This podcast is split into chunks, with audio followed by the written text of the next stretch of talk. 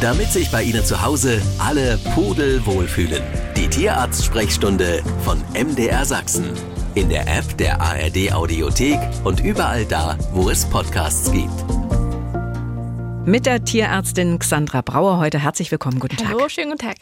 Wir beginnen heute mal, Frau Brauer, mit einem Problem, das vor allen Dingen viele ältere Hunde haben, vermute ich mal, und gegen das man vorbeugend schon eine ganze Menge tun kann. Es geht um schlechte Zähne. Wie wichtig ist denn Zahngesundheit beim Hund? Ja, also man denkt gar nicht, wie wichtig das ist. Also man vergisst das leider immer ein bisschen. Aber natürlich wie bei Menschen sind die Zähne auch immens wichtig beim Hund. Und man hat auch wirklich viele Probleme beim Hund oder auch bei der Katze, ne? Oder auch sogar beim Kaninchen, da fängt es auch schon an. Also mhm. es ist weit verbreitet. Ja, ja, ich habe gelesen, über 80 Prozent der erwachsenen Hunde leiden an behandlungsbedürftigen Zahnerkrankungen. Mhm. Welche Zahnerkrankungen gibt es denn? Also ganz oben ist natürlich der Zahnstein, der ist sehr weit vertreten. Fast jeder Hund hat den, Katzen auch ganz viel und auch sowas wie Parodontitis oder auch Zahnfrakturen, also dass durch irgendeinen Vorfall mal ein Zahn abbricht oder kaputt geht. Ja. Oder ne, bei den Heimtieren, dass die Zähne schief wachsen, kommt auch vor, weil die ja lebenslang wachsen. Da sind viele verschiedene Erkrankungen, die da gesehen werden und auch behandlungswürdig sind. Mhm. Zahnstein, das weiß jeder, mhm. was das ist, aber was ist so eine Parodontitis oder Parodontalerkrankung? Das ist auch so eine Entzündung von dem Zahnapparat. Ne? Und da kommt es zur Zahnlockerung und dann fällt irgendwann der Zahn auch aus. Und es ist alles natürlich mit Schmerzen verbunden das ist dann ja für das Tier nicht angenehm. Mhm. Nun ist es ja so, dass Hunde ihre Schmerzen nicht so schnell zeigen. Das habe ich mal irgendwo gelesen. Mhm. Das heißt, trotz fauler Zähne oder abgebrochener Zähne oder Zahnfleischerkrankungen fressen sie ja trotzdem ja, noch. Genau, das Aber, ist das Erschreckende. Also ja, sie kommen leider nicht zu uns in die Praxis und der Tierbesitzer sagt, ich denke, es hat Zahnschmerzen oder es frisst nicht. Mhm. Ich denke, es ist Zahnschmerzen, es kommt schon vor, aber es ist meistens nicht die Ursache, warum sie nicht fressen, weil sie fressen immer. Die meisten zumindest. Mhm. Aber sie, Katzen sind zähe, die fressen immer. Wenn es auf der einen Seite wehtut, fressen sie mit der anderen Seite. Mhm. Hunde schlingen einfach hinter und kauen weniger. Also das ist ja. Aber woran merke ich denn nun als Hunde- hm. oder Katzenbesitzer, dass da irgendwas mit den Zähnen nicht in Ordnung ist? Ja, an dem Zahnstein, Zahnfleischentzündung, also dass da Rötungen sind, dass der Mund sehr riecht, daran merkt man es auch ganz stark. Und einfach ab und zu mal reinschauen ins Maul. Ne? Wenn mhm. da irgend ein Zahn schief steht, ein bisschen wackelt, dann äh, ist das auch ein Hinweis, mhm. und dann zum Tierarzt zu gehen. Vorbeugen kann man durch Zähneputzen. Und ja. dazu haben wir nämlich eine Frage bekommen von Viola aus Freital. Sie hat neulich angefangen, ihrem Hund die Zähne zu putzen. Und sie fragt sich jetzt, wie oft muss man das machen? Zweimal täglich wie bei den Menschen oder reicht einmal pro Woche? Das wäre die eine Frage. Und kann zu häufiges Zähneputzen bei Hunden auch die Zähne schädigen? Und womit putzt man? Also bleiben ja. wir mal bei der Anzahl zuerst. Genau, also jetzt so oft wie bei Menschen ist es jetzt, muss es nicht sein. Wir wären schon glücklich, wenn man einmal am Tag oder alle zwei Tage das hinbekommen würde. Man muss es auch immer abhängig machen, wie macht das Tier das mit. Mhm. Aber das wäre schon mal so ein, ja, eine gute Grundlage für eine gute Zahnhygiene. Mhm. Und dann kann man, wenn man das gut hinbekommt, auch die Frage war ja mit womit, ne? Mhm, also mhm. da gerne auch so einen Fingerling nehmen, kennt man ja auch vom Baby. Oder auch so eine weiche Zahnbürste für Menschen. Es gibt auch so Hundezahnbürste in verschiedenen Größen und Farben und Formen. Da kann man einfach ausprobieren, was gefällt dem Hund, was ist praktikabel, was kriege ich zu Hause hin.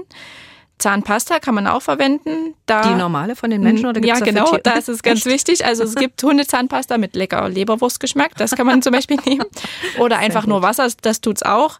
Was man nicht nehmen soll, die vom Menschen, weil da ist manchmal Xylitol oder Xylit drin, das ist so ein Süßungsmittel mhm. und das ist giftig für den Hund. Das sollte man wirklich nicht anwenden, weil das kann zu einer Unterzuckerung führen und auch tödlich enden. Also mhm. da Vorsicht geboten.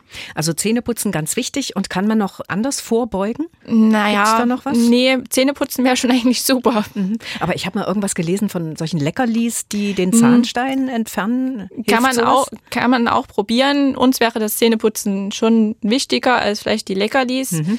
Weil ob die eine Wirkung erzielen, so hundertprozentig, ist ja fraglich. Also mechanische Entfernung ist da uns lieber. Alles klar. Und da hat der Philipp aus Magneukirchen geschrieben, stimmt es, dass es für einen Hund am gesündesten ist, wenn er mehrmals am Tag gefüttert wird. Er hat einen Irish Setter oder Irish Setter und er möchte auch wissen, welche Art der Ernährung für ihn am besten ist. Also, wie sieht es erstmal aus mit dem ersten Teil? Genau. Ich sag mal so, für ausgewachsene Hunde ist auch eine einmal tägliche Fütterung in Ordnung. Es gibt mhm. jetzt nicht die Regel schlechthin, die gesunde Hunde produziert. Also man muss einfach schauen, was verträgt der Hund. Ich bin so ein Verfechter, ich sage lieber zweimal täglich oder auch noch häufiger, weil ich immer finde, dass so kleinere Futterportionen besser verdaut werden. Ne? Der mhm. Blutzuckerspiegel bleibt immer schön im Gleichgewicht. Man hat auch so die Regel, dass bei Welpen, dazu gehört der jetzt nicht, der war acht Monate, mhm. Aber so Welpen, so bis sechs Monate, sollten sogar drei bis viermal täglich gefüttert werden, weil mhm. die einfach noch einen kleineren Magen haben. Und so Junghunde, worin der Irish Setter jetzt zählt, hier acht Monate, oder Senioren so zweimal täglich. Also mhm. da würde ich schon ja, das ansiedeln, dass man zweimal täglich das füttert. Und dann geht es noch darum, welche Art der Ernährung für ja. ihn am besten ist. Auch ausprobieren. Man muss, man weiß ja nicht, was für ein Geschmack dahinter steht, was der Hund gerade toll findet, trocken, Nassfutter, wie oft am Tag, in was für eine Konsistenz, in was für einer Schüssel. Das muss man alles ausprobieren, dass man so eine Stunde nach der Fütterung immer so eine Verdauungspause einrichtet. Das, mhm. Also bevor man Gassi geht, das ist immer ganz wichtig, gerade so bei größeren Hunden. Und dass man vielleicht auch regelmäßige Fütterungszeiten einrichtet, dass man einfach ein bisschen Sicherheit dem Hund gibt, man muss nicht auf die Minute genau füttern, aber so ein bisschen Regelmäßigkeit tut dem Hund dann auch gut. Mhm. Weiter geht's mit einer Frage von Sebastian. Darf ich meinem Hund Paracetamol geben? Ist es in Ordnung, dieses Schmerzmittel zu verwenden, wenn mein Hund leichte Schmerzen oder Fieber hat? Vorneweg kann man so pauschal sagen, ja, theoretisch kann man dem Hund Paracetamol geben, aber ich rate trotzdem davon ab. Warum? Äh, ja, also die Hunde vertragen das einfach nicht so gut. Die verstoffwechseln das schlechter, haben häufiger Nebenwirkungen oder schneller Nebenwirkungen und auch Vergiftungserscheinungen. Da reichen so 100 bis 200 Milligramm pro Kilogramm pro Hund. Mhm. Also wenn man so eine typische Tablette von 500 Milligramm nimmt, da reicht es ja eine Tablette für so einen 5 Kilogramm schweren Hund aus, da eine Vergiftung hervorzurufen. Mhm. Und da kann es zu wirklich schweren Leberproblemen, Nierenproblemen und auch zu Gewebsschädigungen kommen durch einen Sauerstoffunterverbrauch Versorgung. Also da ist wirklich nichts zu spaßen. Da muss man ganz doll aufpassen, auch wenn er das mal aus Versehen schlucken sollte. Ja.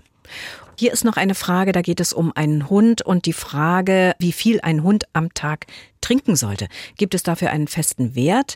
Unsere Hörerin hat ein bisschen Sorge, dass ihr Hund bei den derzeitigen Temperaturen, also bei heute denen nicht. heute nicht und die letzten Tage wahrscheinlich auch nicht, aber als es so sehr heiß war und es wird ja auch wieder warm, dass er zu wenig trinkt. Ja, das ist wichtig, so im Sommer da mal drauf zu achten. So der normale Wasserbedarf ist so 50 bis 100 Milliliter pro Kilogramm. Mhm am Tag. Das kann man sich mal ausrechnen, was sein Hund so trinken dürfte und dann auch gerne mal abmessen. Also da einfach den Napf füllen, schauen, was der Hund am Tag dann zu sich genommen hat und dann aber auch beachten, dass natürlich viele Faktoren damit berücksichtigt werden müssen, wie das Wetter oder ob der Hund sehr aktiv ist oder sehr bewegungsfreudig. Fütterung natürlich auch ein großer Faktor, weil Feuchtfutter mehr Flüssigkeit, Flüssigkeit enthält. Ne? Und das wird auch damit dazugerechnet. Aber so grundsätzlich kann man das erstmal natürlich abmessen, schauen, was er trinkt was, oder was er zu wenig trinkt und dann vielleicht ihn auch austricksen. Wenn man merkt, zu wenig, ah, dann gebe ich ihm doch vielleicht mal einen Schluck Fleischbrühe mit ins Wasser oder mache im Sommer ein bisschen Hundeeis selber. Solche Ideen kann man dann machen. Alles klar. Und wir hatten eingangs über Zahnhygiene, Frau Brauer, bei Hunden gesprochen. Mhm. Und da hatten Sie jetzt eine Hörerin wohl am Telefon, die gesagt hat, das müsse aber auch für Katzen sein. Genau, das stimmt auch. Das, was ich bei Hunden gesagt habe, trifft eigentlich im größten Teil auch für die Katzen zu. Klar gibt es da ein paar andere Erkrankungen, gerne auch diese Vorerkrankung. Das ist häufig gesehen bei den Katzen, also so eine resorptive Erkrankung. Da werden die Wurzelbereiche so wie aufgefressen. Mhm. Ist auch mit sehr viel Schmerzen verbunden. Sieht man auch nicht, zeigt die Katze auch nicht an mhm. und muss aber auch behandelt werden und die Zähne gezogen werden. Aber ja. sonst gibt es auch viel Zahnstein bei den Katzen. Man kann mit der Zahnhygiene das auch bei der Katze versuchen. Natürlich ist bei der Katze bestimmt ein bisschen mit äh, mehr Tricks verbunden und man muss gucken, wie man es hinkriegt. Am besten anfangen, wenn die noch ganz klein ja, sind. Genau. Mhm. Jetzt ist eine Mail gekommen von Familie Schäffner. Es geht um einen kleinen, fast 14 Jahre alten Hund. Die Rasse ist leider nicht angegeben, muss ich sagen. Mhm. Aber der muss immer niesen beim Gassi gehen. Und da ist die Frage jetzt, was kann die Ursache sein? Und wenn der schon 14 Jahre alt ist, denke ich mal, das ist jetzt erst aufgetreten, das Problem. Mhm. Genau, also es ist jetzt schwierig, weil man nicht weiß, wie lange das Problem schon besteht. Wenn es jetzt wirklich was Akutes ist, also ist jetzt erst ähm, vorgekommen, dann doch mal zum Tierarzt. Da kann gerne so eine, ja, eine Kranne in der Nase drin stecken, also so eine Ähre und dann macht die dort Probleme und mhm. führt da immer zum Niesen. Das ist gerade in Sommermonaten häufig gesehen in unserer Praxis auch oder in allen Praxen wahrscheinlich. Und das muss äh, endoskopisch entfernt werden. Das macht sonst Probleme. Das führt zu einer Entzündung und dann zum eitrigen Auswurf. Ne? Oder wenn es jetzt, jetzt nichts Pathologisches ist, also man jetzt nichts findet, ist es vielleicht einfach, weil er draußen sehr agil ist und sehr viel schnüffelt und dadurch, dass viel gereizt wird, die Schleimhäute, und dadurch dann Niesen ausgelöst wird. Ne? Mhm. Aber ich würde es trotzdem mal mit abklären lassen, weil 14 Jahre kann da auch immer was anderes dahinter stecken. Kann man in dem Alter, also ein Hund natürlich, mhm. noch eine Allergie erwerben? Ich sag mal niemals nie, ne? Aber mhm. ich würde eher jetzt ausschließen. Mhm. Also wäre jetzt nicht ganz oben auf meiner Liste. Gut. Es geht weiter am Telefon. Hallo, guten Tag. Ja, hallo. Ich hätte folgende Frage. Meine Katze ist ungefähr neun Jahre alt und sie hat jetzt einen Nickhautvorfall. Also die Nickhaut verdeckt ungefähr ein Drittel des Auges. Also normalerweise geht die ja zurück, aber sie bleibt eben bei ein Drittel ungefähr stehen vermutlich durch irgendwelche Stress, Magen-Darm oder Narkose.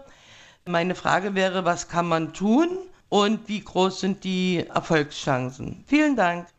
Ich hätte erstmal eine Frage, was mhm. ist die Nickhaut? Ja, genau. Also das ist das dritte Augenlid. Das ist ähm, schwierig zu sehen. Das ist, wir haben ja zwei Augenlider und die äh, Hundekatzen haben da noch so ein drittes, was so schräg an der Nase hochläuft. Wenn man da ein bisschen auf dem Auge rumdrückt, sollen sie jetzt nicht zu Hause versuchen, aber man sieht es dann, dass es so vorploppt. Mhm. Ne? Mhm. Und die ist eigentlich im Normalzustand nicht zu sehen kann aber mal hervortreten, wenn sie Probleme am Auge haben. Also wie hier schon erwähnt wurde, kann auch mal eine chronische Durchfallproblematik dahinter stecken. Oder Endoparasiten, die lassen das auch dann gerne mal dazu kommen, dass da so Nickhautvorfälle entstehen. Oder auch eine Bindehautentzündung oder wenn man einen Fremdkörper hat im Auge oder eine ja. Hornhautverletzung, ne, dann kneift man ja selber, wenn man es als Mensch hat, auch zu und bei den Tieren wird dann die Nickhaut so vorgeschoben. Mhm. Also der Rat wäre da schon, das abklären zu lassen. Es muss jetzt nicht der Stress oder diese Darmgeschichte dahinter stecken, es kann auch was am Auge sein. Mhm, aber was macht man denn da? Erstmal natürlich das Auge untersuchen, ne, ob da irgendein Problem besteht in der Regel wird es auch wieder gut. Ne? Mhm. Das ist eigentlich nur eine Reaktion auf, dass irgendwas nicht gut ist. Alles klar.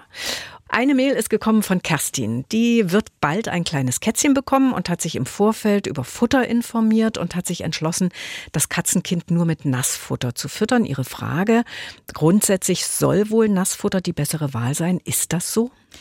Grundsätzlich erstmal nicht unbedingt. Also wenn man hochwertiges Futter darauf ähm, Augenmerk legt, ist es egal ob Trocken- oder Nassfütterung, weil beides ist gut ausgewogen mit Nährstoffen für eine gute Ernährung für eine Katze. Ne? Also Nassfutter hat immer noch den Vorteil, gerade bei den Katzen, dass die, der Wassergehalt natürlich gut für eine vorbeugende Nieren-Harnwegsproblematik eingesetzt wird oder man da ein bisschen gegenarbeiten kann. Mhm. Aber es gibt einige, die mögen einfach kein Nassfutter. Also auch wenn man jetzt sagt, die Katze soll Nassfutter bekommen, die Katze sagt dann, nö, ich möchte das nicht, ich möchte nur Trockenfutter bekommen, dann hat man sowieso verloren, sage ich mal als Besitzer. Aber das wäre eben auch kein Problem. Das Nein, haben wir jetzt ist kein Problem. Also genau. wenn es hochwertiges Futter ist, ist es kein Problem, egal ob Nass- oder Trockenfutter. Mhm. Und die Kerstin schreibt noch, in dem Ratgeber, den sie gelesen hat, steht, dass die Katze in der fünften bis siebten Woche Kittenmilch bekommen soll. Ist das eine spezielle Milch für Katzenkinder? Also für mich ist die Kittenmilch diese Katzenaufzuchtsmilch. Also das ist eher eingesetzt bei Katzen, die jetzt Hand aufgezogen werden, wo die Mama aus welchen Gründen dann auch nicht da ist. Mhm. Das äh, muss man aber, wenn man jetzt die kleine bekommt, nicht unbedingt einsetzen, weil fünfte bis siebte Woche, Lebenswoche gehe ich jetzt davon aus, ist eigentlich die Zeit, in der sie entweder bei Mama ist und da wird sie gut versorgt oder sie ist in einer Handaufzucht, aber da muss man Kittenmilch einsetzen, aber sie als neuer Besitzer bekommen sie eigentlich erst ab der achten Woche, dann, wenn sie abgesetzt werden. Und da braucht man keine Kittenmilch mehr. Mhm. Eine Frage aus Döbeln kann man bei ausgewachsenen Katzen, neun Jahre alt, ein Zeckenmittel und ein Entwurmungsmittel gleichzeitig verabreichen oder sollte man einen gewissen zeitlichen Abstand einhalten? Ja, da ist das Auftragen wahrscheinlich in den Nacken gemeint, also auf die Haut auftragen mit mhm, so einer mhm. Man kann das einsetzen. Ich würde es auch nicht gleichzeitig anwenden, sondern so, so, eine Woche oder mindestens zwei Tage Abstand halten zwischen den Präparaten und auch erst das Flohmittel einsetzen und dann erst entwurmen, weil Flöhe gerne auch Bandwürmer übertragen. Da ist diese ja, Reihenfolge die günstigere. Was man aber sonst, um sich da einfach ein bisschen Stress zu ersparen, anwenden kann, wäre auch so Kombipräparate. Also es gibt wirklich Präparate, die Flöhe und Zecken und auch gegen Würmer helfen. Mhm. Und das war's auch schon wieder für heute. In 14 Tagen, kleiner Tipp, da haben wir nicht Frau Brauer, sondern einen Hundepsychologen im Studio. Also falls Sie da Fragen haben, können Sie die gern schon schicken. Hier erstmal vielen Dank für Ihre Zeit, Frau Brauer, und wir sehen und hören uns dann in vier Wochen wieder. Genau. Das war die Tierarzt-Sprechstunde von MDR Sachsen. Wenn Sie auf der Suche nach dem grünen Daumen sind, hören Sie doch auch mal in unsere Gartensprechstunde rein. In der App der ARD Audiothek.